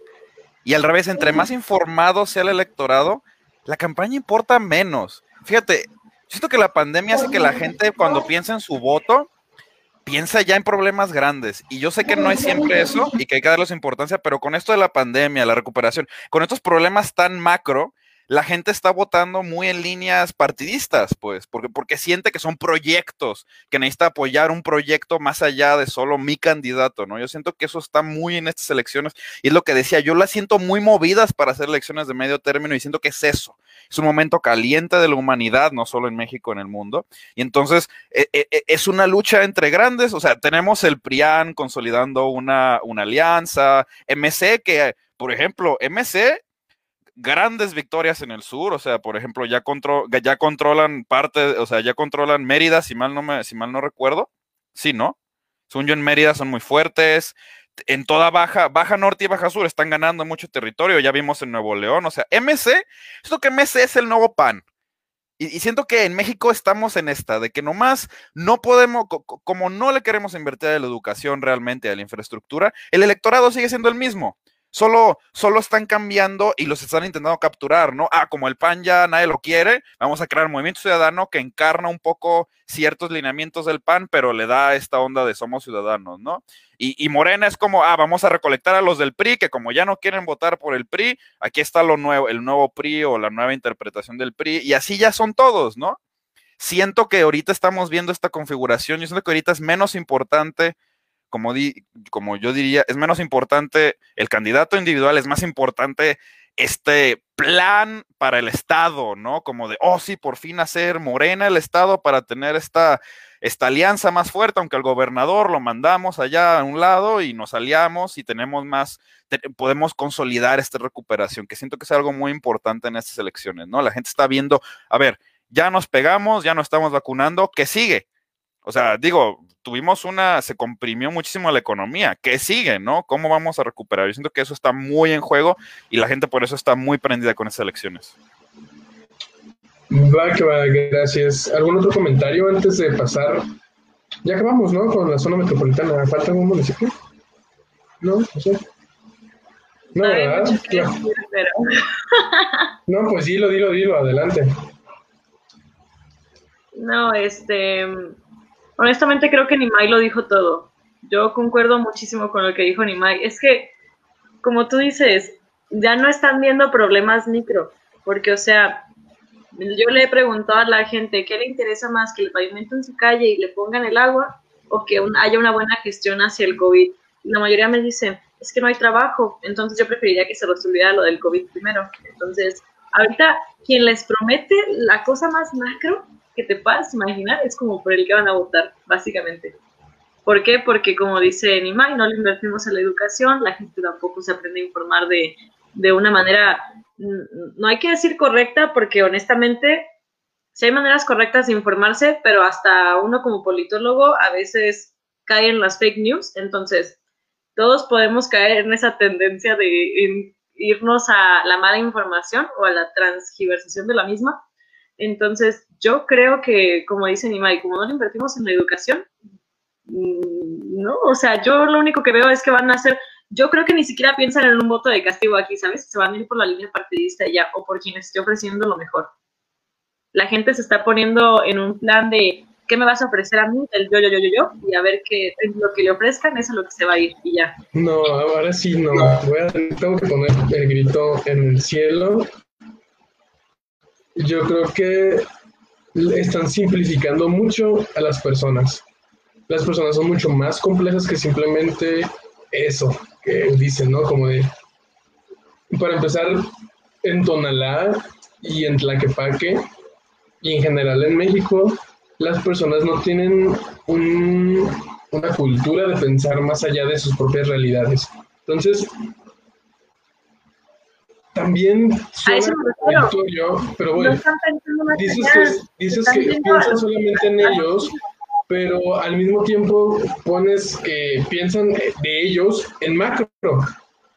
Cuando no creo que sea así, yo creo que las personas piensan de ellos en micro. Pensar en macro implica tener una conciencia de lo que está pasando más allá de tu realidad, cosa que no ocurre en esta zona en estas zonas de manera muy específica y en gran parte de México. Ok, ok. Comprendo tu punto. Creo que Nimai va a decir exactamente lo mismo. Yo creo que, está a punto de decir lo mismo. A ver, dale, dale. Cuando hablamos de macro, hablamos de problemas que son como grandotes, que están afectando a todos, pero lo ven desde el interés personal, como lo que te decía. No hay trabajo y ahorita todo el mundo se queja de eso porque por el COVID dice, pues no hay trabajo pero no están pensando en su colonia, están pensando en, yo no tengo trabajo, resuélvemelo, ponte las pilas. Entonces, gestiona lo del COVID bien, da vacunas, este, vacuna lo loco. Entonces, yo creo que ven cómo se resuelve lo macro, pero pensando nada más en ello, ¿sabes? En lo micro. O sea, creo que sí fue mal el término que usé, pero, pero sí, a eso me refería más que nada. Yo estoy totalmente de acuerdo contigo, más corro, en que sí, así es normalmente. Pero el COVID lo que hizo fue que metió la agenda macro en la agenda micro. Eso es lo que yo siento que pasa ahorita. O sea, de que, de que no es de que te tengas que interesar. El COVID te pegó porque te pegó, fue un camión. O sea, literal, tú ibas cruzando la calle y te pegó un camión. Entonces la gente, no importa qué tan desinformada esté o qué tanto le interese lo micro, reconoce este pues este fenómeno que cambió su realidad social a un nivel tan profundo que entonces lo macro se filtra en lo micro, aunque normalmente está separado. Sí, yo creo que cuando pase la pandemia vamos a volver a eso, ¿no? La gente es en sí misma, le importa más lo que pasa en su estado. Yo solo lo decía con la coyuntura. Yo también quiero hacer esa aclaración. Yo decía que la coyuntura hace que se, estas elecciones tomen ese tinte para mí, no tanto que siempre tomen ese tinte en condiciones normales. Es que creo que este análisis peca un poco de ser hecho desde cierta realidad, porque realmente no hay una preocupación por el COVID como tal. Las personas no se cuidan, no se vacunan, a muchos no les interesa. No hay una preocupación como tal en el COVID. Les preocupan las consecuencias del COVID, pero no sobre el COVID. Ahora, llevando esto, lo estamos viendo de una manera macro, pero es que no tendríamos por qué pensarlo de una manera macro, porque desde la, desde la municipalidad no se pueden resolver problemas macroeconómicos ni macronacionales. No se puede. Y, y, muchos de los candidatos tratan de hacer propuestas prometiendo soluciones a nivel macro cuando es imposible. Pero incluso a pesar de que mucha gente no sabe cuál es la diferencia entre un presidente municipal con respecto al diputado y al presidente o al gobernador y lo que puede hacer cada uno, sí entienden que un presidente municipal no va a resolver el tema del COVID. Entonces, si, si descartas esa idea de que un presidente no puede resolver eso y por consecuencia no puede resolver las consecuencias del COVID, se reduce otra vez a los temas locales. ¿Qué es lo que te preocupa a ti? Si nos vamos a encuestas, a lo que la gente le preocupa es el tema de seguridad es un tema que tampoco puede resolver un presidente municipal, pero que es muy cercano a la gente. De verdad a la gente le sigue preocupando que los maten. Y, entiendo por qué es preocupante, porque a mí también me preocupa.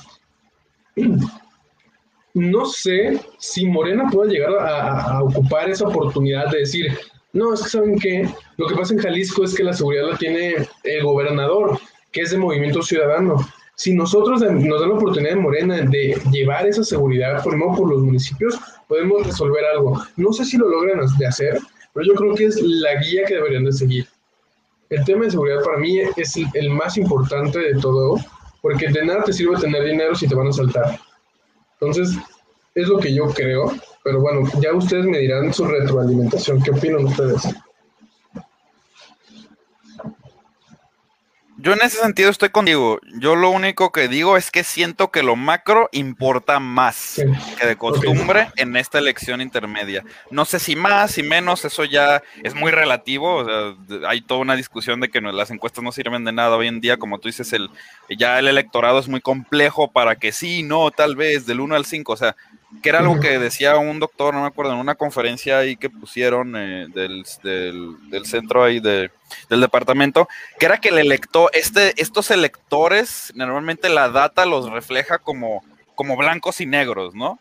Pero en realidad ahí el, el, electorado es muy complejo. Hay electores que tienen cosas bien conservadoras de un lado y bien conservadoras del otro. Entonces, aunque tú crees que un, pues como con Morena, aunque tú crees que porque son conservadores un lugar van a votar por el PAN, pues no, el, Morena rescata partes de esa ideología conservadora y le mete otras cosas, ¿no? Entonces el electorado ya es muy complejo. Yo solo digo que tiene más peso y por eso la gente va, o sea, no le importa tal vez tanto que pues, sea un buen candidato, sino que ah, es candidato de este partido y ese partido apoya un proyecto que se me hace importante hoy. Sí, Clali, ¿algún otro comentario antes de, bueno, no sé si quieran terminar ya o que le demos una pasada rápida a, los, a las gobernaturas, pero bueno, lo nacional. Pero sí, Clali. Este, no, comentarios sobre esto ya no tengo. Eh, creo que ya por fin llegamos a un consenso entre los tres. Entonces, honestamente, creo que ya tenemos como opiniones más, no tan segmentadas, ya más homogéneas. Entonces, creo que ya nos podemos pasar a lo de las gobernaturas. Gubernaturas. Pues rápido, ¿no? O sea, para ya irnos a dormir. Eh, fun, este, fact, Kumamoto es una prefectura de Japón. Y hasta hay un castillo que se llama Kumamoto, ¿eh? Digo, Qué por padre. si alguien, por si alguien le, le, le, incita a votar por Kumamoto. Por si alguien quiere entrar en Kumamoto, puede tomar esta opción en lugar de tener alguna relación con él, pues van a la, a la colegiatura, ¿se llama? Prefectura. Es como, es un tipo, es como un tipo distrito, un tipo ah, municipio. y hay un castillo que se llama como Lo que sea un condado en Estados Unidos, ¿no? Una provincia, a lo mejor en, Argentina. Eh, bueno, pues vamos con las gobernaturas. Ya mencionamos un poquito Nuevo León. ¿Alguna otra que crean que es relevante? Eh, la verdad, la más divertida es la de Nuevo de León, es el problema. Está muy divertido. Es que, este. es que todo está pasando muy rápido. Samuel iba en tercer lugar, salió un video, después va en primer lugar, sale un video de Samuel, pero del PRI no sube, todo está muy divertido en Nuevo León. Nuevo León, pues sí, este... si quieren de términos generales... Tlaxcala, no, yo no sabía que Tlaxcala eh, entra este, en este ciclo, ok. un gobernador, yo pensé que todavía se gobernaba por lo de, de cultura, ¿cómo se llama? De tradiciones de que tienen su propia forma de gobierno en Tlaxcala. Este, Mira, yo estoy abriendo, yo la verdad estoy haciéndolo en tiempo real. En Tlaxcala parece que va ganando, bueno, la primera fue Nuevo León, que ya sabemos cómo está ese cotorreo, este, ya lo platicamos. En Tlaxcala, al parecer, no sé de cuándo se esta encuesta, parece que Morena está aventajando y la segunda candidata va por la mafia del poder, por el PRI, PAN y PRD, pues. Eh, eh, no sé qué opinen, si alguien la conozca, si, alguien, si a alguien le importa Tlaxcala, digo, si alguien de aquí de Tlaxcala, no, ajá, exacto, o sea, no, puede, no puedes ofender a nadie diciendo que si existe Tlaxcala porque pues no existe, ¿verdad? Entonces, no hay... Eh, Baja California, que a mí me interesa, parece que va ganando este... Morena, ¿no? Pues, va ganando Morena con María Es del. Pilar Ávila. Sí. Y, pero en segundo también es una mujer que va por PRI, PRD y PAN. ¿Cómo se llama la, la para Es no Lupita? Jones, ¿no? Sí, Lupita Jones. ¿Cómo se llama la Lupita Jones? ¿Cómo se llama Va por esto? México. Va por México, sí, Dios. Por va por México. Y ya los demás, pues, pues ya como siempre, nada. Campeche, estás hablando de que también va liderando Morena con Laida Sansores. Y le sigue muy cercano el de va por México, Cristian Castro Y también Bello. está, también está muy cerca el de Movimiento Ciudadano. Por lo menos Sí, también Eliseo Fernández. Mo- Mon- Montufar. Eh, Entonces- yo, yo les iba a decir, a mí lo que me preocupa ya como en términos muy generales, me preocupa y, y creo que es divertido, pues, este, el verde tiene un crecimiento muy importante. ¿En dónde? En Colima tiene entre 8 y 12%. En San Luis Potosí es el segundo lugar Wow. y varias encuestas lo ponen en el primer lugar. En San Luis Potosí, o sea, puede ganar un- otra gobernatura el verde. Eh, o sea, así como en piquitos, piquitos, yo creo que el verde está creciendo mucho, ¿eh? No sé. ¿Qué tan mal O sea- están en Colima? ¿Qué tan mal están las candidaturas en Colima y en San Luis como para que la gente piense en votar por Mira. el verde? O sea, no entiendo. Dato, dato duro. En Colima, Massive Caller lo pone con el 8%. Eh, todas son de Masiva Caller, ¿eh? porque le tengo aquí la mano. En Michoacán se le da el 5%. En el financiero se le da el 16 a Virgilio ¿En Mendoza? ¿no? Ajá, en Colima. O sea, En el financiero el 7 de abril. es casi el, el- el segundo o el tercer lugar, ¿no? El tercer lugar, solo liderado por Morena, está hasta arriba y luego va por México. La- En ambos San Luis. Potosí, Ricardo eh, Gallardo, el del PBMPT, lleva el segundo lugar en Massive Caller y hay una diferencia apenas de 9 puntos. Y ha, ha habido momentos en estas encuestas en las que han estado empatados técnicamente. Incluso que él estaba arriba. O sea, yo creo que el que ha tenido mucho crecimiento es el verde y Movimiento Ciudadano. ¿eh? Yo creo que los grandes ganadores de estas elecciones, además de Morena, porque Morena yo creo que va a ganar unas 6, digo 9 de, de 15 gobernaturas por lo menos. Entonces, Citlali, es que yo creo que... Sí, lo tu lamento. El sueño de que Morena va a perder Sí, la, la, Yo- Cámara de Diputados No. es un sueño que no se va a lograr. Y, lo condenaron cuando hicieron Va por México. Esa decisión fue una mala decisión. Ya incluso... creo que el prianismo es lo que te impide ver que Morena tiene posibilidades reales de ganar. no, Ya nos queda claro que eres de la mafia del poder, Citlali. Trata No, de ocultar tu sesgo. En muchos partidos, pero nunca en el PRI. Eso sí cabe aclararse, nunca he estado en el PRI. Pero estás en, en el INE, el el, el otro partido del PRI. Ay, bueno, a ver, a ver. El INE es juez y- no puede ser juez y parte, ¿entiendes? Uy, Derecha y- qué- no te creas. Hasta en el INE hay corrupción, pero uy, lo dije lo pensé, Uy, ¿verdad? uy, Mañana de que Oh, no. Ya no tienes trabajo. Oh, No, sé, fui yo, ¿cómo fui yo. Es que no aprendiendo ventriloquía. Tranquilos, tranquilo, INE. No pasó nada. Me hackearon. Este, ah, no, em, no, la verdad, la verdad, la verdad, em, vamos por México es un chiste y la idea de que Morena tenga gobernaturas, sí lo creo, porque no todo, no toda la gente AMLover se ha como perdido o se ha desencantado, para empezar. No, Pero- o sea, el presidente pero- tiene aprobaciones altísimas. Es que ese es el punto. No creo que la gente se haya desencantado de él todavía, desgraciadamente. Desgraciadamente. Pero, pero, yo esperaría, o sea, los dedos, cruzo los dedos porque pierda la mayoría en el Congreso. O sea, sí o sí, cruzo los No dedos. perder. No creo que pase. No sé que es muy utópico, pero necesito que pase. O sea, yo ya no quiero que Morena siga, porque honestamente, la manera, parece que no tenemos cámara revisora. O sea, en cuanto AMLO dice, vamos a hacer iniciativa de tal tontera, o sea, como la mayoría del Congreso es morena, dicen, ok, la paso, ni siquiera la checan, así se pasa. Oye, sí, Porque hay tantos amparos, hay demasiados amparos. Oigan, no, no, esperen, antes de abandonar esto. Por las encuestas parece ser que si a Macedonio sí le dan el registro, él gana, ¿no? Básicamente. Sí. es como y la si onda, no, se lo ¿no? dan también. ¿También? si cambian Y si no se lo dan, se pone. Hace un No. plantón y se pone de No, no, no, que quede claro. Félix se puede registrar todavía por otro partido. Si llega, no creo que gane por otro partido. pero Morena puede registrar otro candidato y yo creo que va a ganar el que sea que pongan, ¿eh? En Guerrero.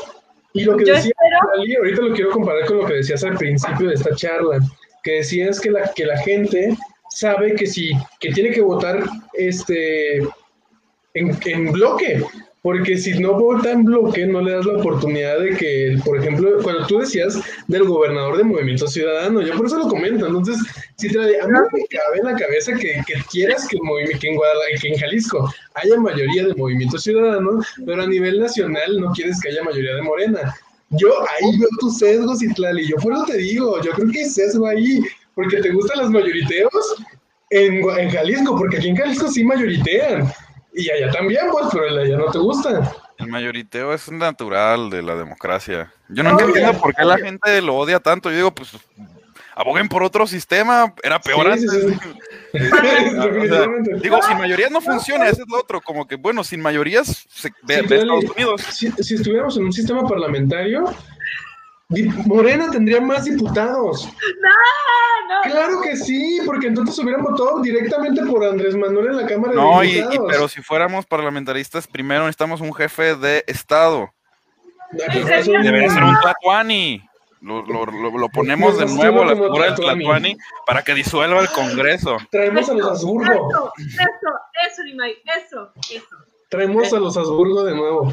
Nimai lo ha dicho todo, Nimai lo ha dicho todo. No, igual más,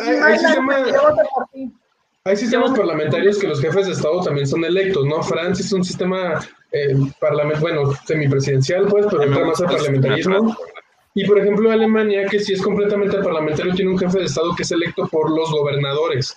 Entonces, está excelente. O sea, yo creo que yo también me gusta mucho el sistema parlamentario, fan número uno, pero Morena tendría más mayoría que ahorita si el presidente estuviera en la boleta. Entonces, Citlali, miren, a mí, yo algo que no entiendo es que le traten de llamar inconstitucional a ciertas leyes cuando lo inconstitucional deja de ser inconstitucional si un presidente o una fuerza política tiene la mayoría para hacerlo.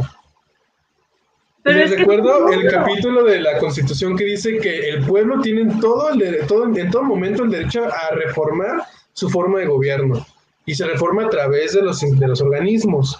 Entonces, podríamos no estar de acuerdo con lo que está pasando, pero si una fuerza política tiene el poder para hacerlo, es porque el pueblo se lo dio. Eso sí, no voy a negarlo. Pero pueblo, Pero, reacciona. pueblo reacciona. Por eso ya no quiero democracia. no, no. Mira, Citlali, mira, no, mira, mira. Yo, Citlali, yo soy- yo creo que aquí soy el único pro AMLO, ¿verdad? De los tres, fácil. Ah, sí, sí. Mascorro también Básicamente. es. No, Mascorro No. es muy centralista con eso, ¿verdad? Mascorro como que ve Sí. cosas que le gustan, dice, ah, ok, y ve cosas que no le gustan y dice, "Ugh". Ah, entonces, yo soy más de que, de que le pongo un balance positivo a Andrés Manuel. Yo sí, Ujú. discúlpeme, o sea, yo siento que ha habido muchas legislaciones importantes. Yo siento que aunque toda su bancada, pues digo, es una bancada gigantesca, eh, recordemos. México tiene una de las, de los, de los, tiene uno de los senados y congresos con más, este, ¿cómo se llama? Escaños que hay. Tiene muchísimos escaños. Entonces también decir que toda la bancada se tiene que comportar de determinada manera, pues es irreal también.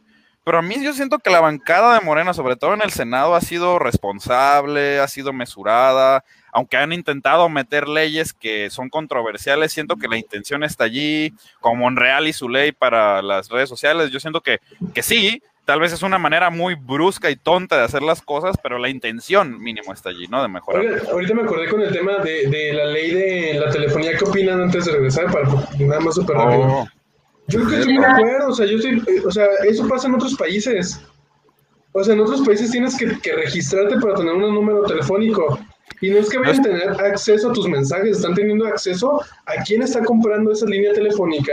Y eso ayuda a quitar el tema de, de, eh, la extorsión telefónica, este, el fraude por medio de teléfono. Entonces, creo que es un paso Distribución de la pornografía infantil, ¿eh? No la, o sea, no la, no la subestimes, ¿eh? si, Este, si hay un delincuente que, y, y- y se está rastreando a través de su teléfono y sabemos que está cometiendo delitos, la forma natural de encontrarlos a través de un padrón nacional de, de usuarios de telefonía, o sea, no tiene mayor ciencia, o sea, creo que están dándole muchas vueltas, es un tema muy sencillo. ¿Quién va? No sé, a ver, Citlali, te veo muy preocupada, o sea, ¿acaso estoy ya cayendo en, en el autoritarismo que tanto te gusta o qué está pasando? Fíjate, en este punto estás cayendo en un autoritarismo que yo no apruebo. Fíjate, porque le puso morena. Déjame adivinar. El factor ahí es morena. No, no. Entonces, ¿cuál es? ¿Cuál es el problema del registro nacional de usuarios de telefonía? Es que, ¿sabes qué? Los extorsionadores siempre van a existir. La- Claro. Desgraciadamente, desgraciadamente. O sea, hagamos lo que hagamos, siempre este, va a haber como... Los tranzas siempre encuentran cómo andar haciendo más Tienes tranza. razón, ¿sabes qué? ¿Para qué ponemos reglamentos entonces también en, en las pistolas X? O sea, siempre va a haber gente que, que las consigue de manera ilegal. ¿Sabes? Tienes toda la razón, Citlali. Liberaliz- liberalicen todo, vámonos. Que todo sea legal, todo el mundo lo hace, pues chingando madre. Vamos a hacer el, el- vamos a hacer el paraíso li- li- liberal, no, Citlali, o sea, anarcocapitalista. Es que tiene todo el sentido, Citlali. Si quieres erradicar la, telefon- la telefonía, o más bien el uso de la telefonía para extorsión y para fraude, haces que cuando tengas que comprar un chip, tengas que registrarte. Entonces, vas a saber que, por ejemplo, si hay un número que está cometiendo fraude, checas cuál es tu lista de quién es el nombre de la persona, dónde vive, cuál es su registro, y vas y investigas qué está pasando. O sea, no es que te estén pidiendo acceso a tu fotografía, a tu mensajería. No, simplemente es. La información esa la tiene el INE, o sea. Y aquí es en donde yo los voy a asustar. A mí, yo no sé por qué la gente tiene miedo de eso cuando, digo, Me- Me- México, si hemos tenido suerte en México es que si hemos, digo, Andrés Manuel, digo, le, le voy a apoyarlo un poco, o sea, este, o sea, levanto, Spoiler. pongo, pongo, pongo el anuncio, no se me, no se me Disclaimer.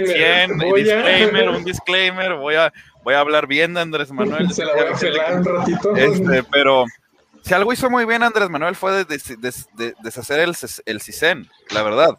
Eso fue algo muy bueno, deshacer el Estado Mayor Presidencial y los, pues la- básicamente el brazo del, de espionaje muy a la gringa del FBI, con mucho autoritarismo y muy, y muy oscurecido. Y siento que eso fue algo bueno y que hace que este tipo de cosas tengan menos poder, ¿sabes?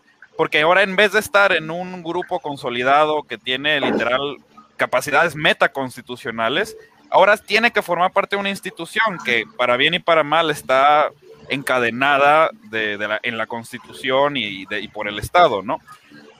Y lo otro que, que yo soy como más curioso, digo, miren, que lo haga el Estado no pasa nada. Eso de tenerle miedo al Estado, eso es un miedo muy de, de hace, de, de hace siglos, la verdad. Muy neoliberal. Ajá, lo de tener, la- a quién hay que tenerle miedo ahora es a las compañías, a las compañías privadas, porque ya muchas son más poderosas que muchos estados consolidados. Entonces, yo siempre eh, lo di- dije lo mismo con esto de, de- de la ley, hablando de la ley de Monreal de las redes sociales. Yo digo, es que la ley era para proteger a los usuarios de cosas que hacían las compañías. Y yo siento que esto es lo mismo. O sea, a ver, las compañías tienen toda esa información. Digo, tal vez no tengan datos biométricos precisos, o sea, no tengan datos este, precisos de quién lo compró y no sea reglamentación, pero las compañías de celular pueden ver tus mensajes, o sea, Facebook puede ver tu WhatsApp, pueden ver tus fotos, pueden saber dónde estás, pueden prender tus micrófonos, o sea, si ya se sabe, hay mucho registro, es lo, lo que reveló Snowden. No, no te lo en- estás en inventando, sí. Norteamérica.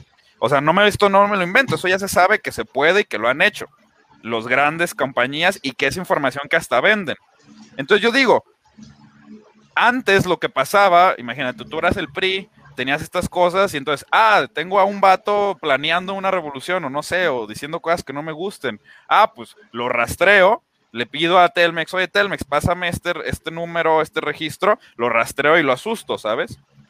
Eso sigue pudiendo ocurrir, ¿sabes? O sea, e- e- e- esta legislación no permite, ni no extiende ni retrae eso. Lo que extiende es lo que dice Mascorro. Ahora el Estado se, se le quita el monopolio a las compañías privadas de tener toda la información. Eso siento que es importante. Y ¿Por eso hay un golpe mediático. Por eso es un golpe mediático, porque, porque esa información se vende, ¿sabes? Yo no he visto Y a si- se hace analista serio pública, de seguridad. si, si se mete a, si se mete a, la- a la onda nacional, aunque no puede ser totalmente público porque pues es información de privados, de, de- de ciudadanos, al final del día es quitarle el monopolio sobre esa información y quitarle poder a estas corporaciones que tienen esa información, más cuando digo, sí, si Andrés Manuel anda de no, voy a crear mi policía este, presidencial y, y, voy a extender el CISEN, sí, me daría mucho miedo, ¿sabes?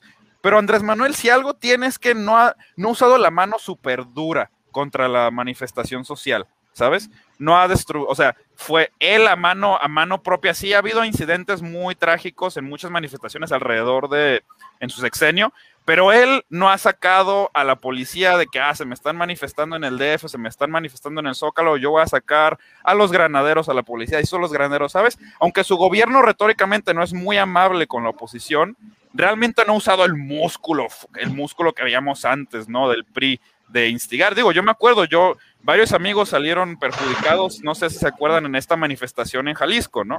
Cuando fue una FIL, cuando vino, cuando invitaron a Israel, que invitaron a Netanyahu, hubo una manifestación afuera que fue reprimida con policías.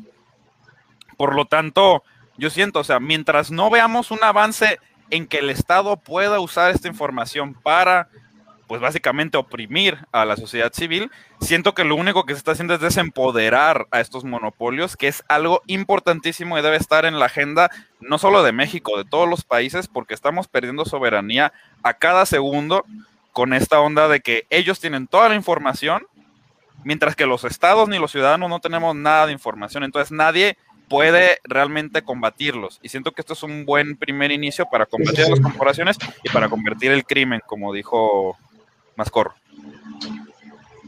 De acuerdo. Si Tlali, ¿algún otro comentario? Igual, ¿saben qué? Yo creo que ya llevamos un buen rato aquí eh, diciendo nuestros andeses, entonces, si tienes un, otro comentario sobre este tema, y si no, ya algún último comentario, Citlali, sobre todos los temas que vimos el día de hoy. Algo con lo que quieras cerrar. Yo creo que ya nos vamos a conclusión. Ya, ahorita ya no tengo ningún otro comentario que hacer sobre esto que decíamos. ¿Qué, perdón? no sé si solo yo te escuché un poquito como rara. Eh, no, no, no, este yo sí lo escuché. Ah. Este, decía que no, que ya no tengo como comentarios que hacer sobre esto, así que nos vamos a la conclusión. Ah, pues adelante, si tú empieza tú con la conclusión, por favor. ¿O quieres que empiece Nimai? No, sí, Nimai, dale. eh, pues siento yo que eh, en cuanto a elecciones locales, la gente se está, la, gente se está aprendiendo, los candidatos nos trajeron a neta a la bancada, a los calentabancas, literal, eso nos trajeron hoy. Entonces, la verdad yo siento gente, yo sé que es horrible votar cuando no hay nadie que tú digas, wow, yo neta votaría si en un mundo ideal, pero créanme, una mejora que ustedes crean marginal es una mejora que le puede cambiar la vida a alguien, que es por lo que yo apoyo a Andrés Manuel. Porque siento, sí, no es una gran mejora, pero el hecho de que alguien ya tenga una beca, a ese güey ya se le hizo mejor la vida, lo lamento. O sea, podrán decirme lo que quieran, es clientelista, lo que quieran. Yo conozco a gente, y yo la neta, eso del clientelismo se me hace el mito neoliberal más grande que ha existido. O sea, siempre es clientelismo cualquier cosa que haga sentir a la gente con más capacidad o con mejor. Entonces yo siento que emocionense, pero voten con responsabilidad en ese aspecto. Elecciones de diputaciones federales, siento que es una ilusión ganarle a Morena otra vez la mayoría. No sé si tengan la calificada, siento que eso es lo que se está jugando. La mayoría calificada. La mayoría simple sí la van a tener, pero yo no creo que otra vez tengan tal vez los tres, los tres, los dos tercios, ¿sabes? Que no los tienen. O sea, los tuvieron un tiempo, ¿no? Según yo, cuando empezaron, los tuvieron con algunos que se cambiaron, ¿no? Si no estoy un proyecto junto con MC, la alcanzan. Ahorita mucho es eso, ¿no? Juntos haremos historia, no. No, ah, bueno, este, entonces siento que tanto no creo que Morena vaya a ganar más y vaya a lograr la mayoría calificada, yo no siento que vayan a perder la mayoría simple, la verdad. Y en cuanto a los temas, a los otros temas, lo del padrón, estoy contigo más corro, yo no veo los indicios contextuales para tenerle miedo a esa legislación por sí sola. Siento que es necesario, sobre todo porque pues todo el crimen se maneja por celular hoy en día. Esa es la vera realidad, no digo, este, cualquier persona, cualquier narco, cualquier menudista, mayorista, eh, contrabandador, este, trata de personas, usa celular. O sea, sí, usa varios y usa estas cosas, pero todas usan celular, o sea, porque una computadora es aún más riesgoso para esas cosas. Entonces, esto está en línea. Si, si, con la computadora, si tú tienes que dar información para contratar internet, yo siento que está bien que des información para contratar un celular. Entonces, Yo con eso ahí me quedo y siento que es una legislación que le da un poco de dientes, pero no tanto para ser un problema para nosotros, pues. Y yo ahí Los dientes necesarios para un estado. Sí te la di. Ok, este, voy a concordar a la mitad lo que dijo Nimai. Hay que votar, sí, gente, hay que votar. O sea, yo quiero aprovechar este momento para decirle a los ciudadanos, por favor, voten, aunque sea nulo, porque no sepan por quién votar, porque sabemos que ahorita tenemos en el estado de Jalisco y yo creo que también en muchos otros estados, como decía Nimai Calientabancas, gente que no destaca, no repunta, son grises, que absolutamente no sabemos nada. Infórmense y si verdaderamente ninguno les agrada, prefiero que sea un voto nulo y que se note la participación ciudadana existente y el descontento al decir, ok, no me agrada ninguno de los candidatos, pues por lo menos voy a decir, como no me agradan, voy a votar nulo. Prefiero eso que a que se quede todavía con una segmentación donde nos encontramos que el índice de votación es menor del 60%. Entonces, yo los invitaría a eso y a que voten por el que verdaderamente crean que les va a ayudar más en su comunidad. Hay que dejar un poquito el egocentrismo y vamos a ver este qué nos apoya, tal vez no a todo el estado, a todo nuestro municipio, pero por lo menos a tu comunidad sí. Así que yo haría nada más eso como aclaración y, y ya. Yo creo que me gustaría decirles o aclarar que yo creo que Morena llegó para quedarse. Llegó para hacer un partido que va a estar presente por lo menos en las próximas dos elecciones presidenciales y que mientras más se trate de satanizar a este movimiento, más fuerza se le va a dar. Si hay alguien, dudo que haya alguien, pero si hay alguien de la oposición que esté viendo este video, le recomendaría que se tome en serio su papel. Creo que a México le hace falta, mucha falta, una oposición seria que tenga un proyecto de país viable, socialmente consciente y que de vez, en cuando le cale las orejas al presidente y a, su partido para bajarlos a la realidad, ¿no? Eh, voten y, y, infórmense, ¿no? Eh, diviértanse sobre todo. Las elecciones están para divertirse, carajo. Yo me divierto mucho en elecciones, es mi, es mi segunda Navidad, porque mi Navidad es mi Navidad, pero mi segunda Navidad son las elecciones. Cada tres años yo como enano, me divierto mucho. Entonces, muchísimas gracias por haber estado acá con nosotros. Sabemos que es sábado y la gente en sábado se divierte, no como nosotros. Pero si estuvieron acá compartiendo, aunque son ratitos, les agradecemos mucho. Espero que les haya gustado y de verdad recuerden que nos ayudan mucho compartiendo, dándole like y comentando. Muchas gracias. Buenas noches.